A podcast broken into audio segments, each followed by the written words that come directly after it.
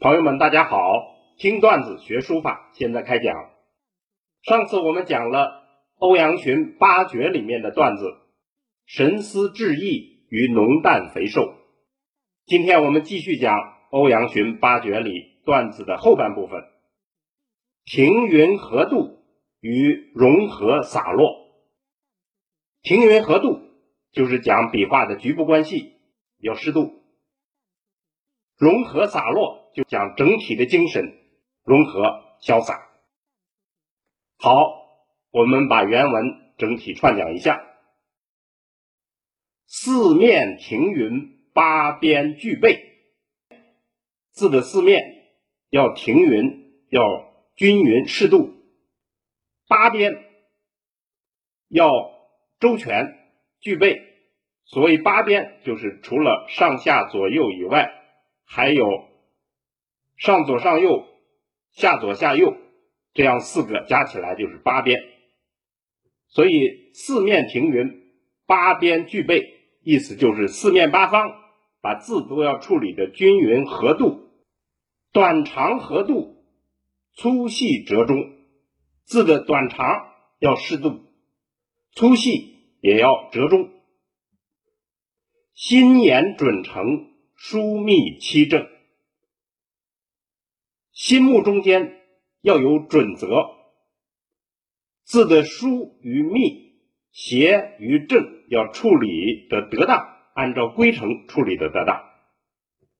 筋骨精神随其大小，字的筋骨精神是非常关键的因素，要给它以自由的大小，随其大小，该大就大，该小就小，不可头轻尾重。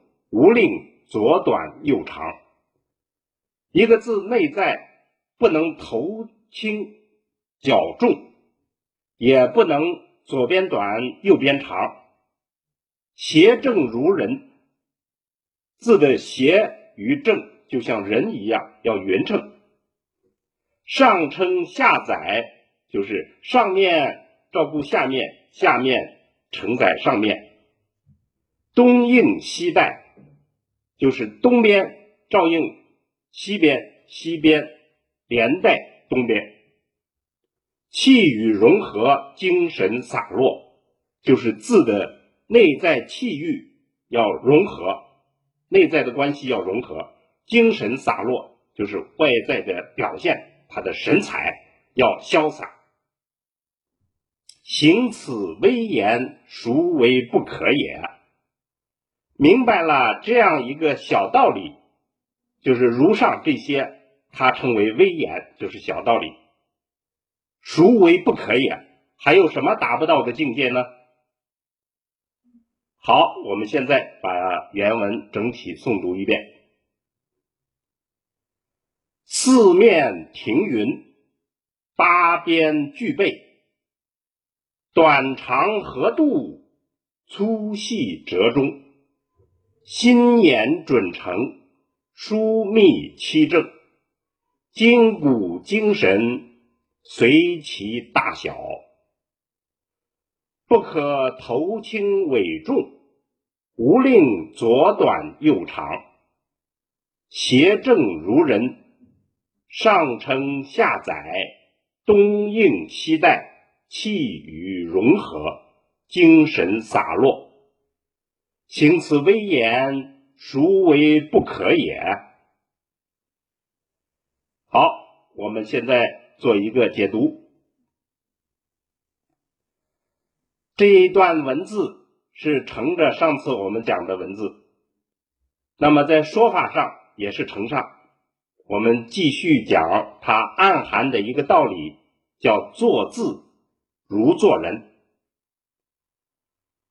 那么，除了上面讲的神思志意与浓淡肥瘦，今天又讲到了说四面八方长短粗细都要妥帖处理的适度，既要有准则，又要有自由，使一切都顺其自然，尽其本分，各得其所。浑然一体，从而达到一种境界，就是内在和谐，外在洒脱。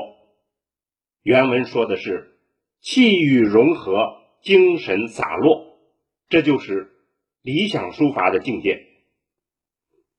那么加上前面的说法，我们看这就构成了正人君子的形象，也就构成了我们完美书法的境界。不仅如此，作者还说：“行此微言，孰为不可也？”就是明白这些小道理，还有什么大境界不可能达到呢？这里微言，我们想强调它，就是说微言大义的微言，就是小道理、小规则，这里面包含着大道。所以，我们今天段子的结论就是。欧阳询的八绝讲完了点化之后，他的这段文字通过关键的一些具体规则，告诉我们进入无极大道的路径与方法，也就是佛教说的方便之门。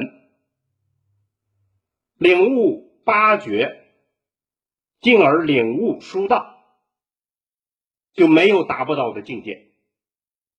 好，今天这个话题。我们就讲到这儿，听段子学书法，我们下次再见。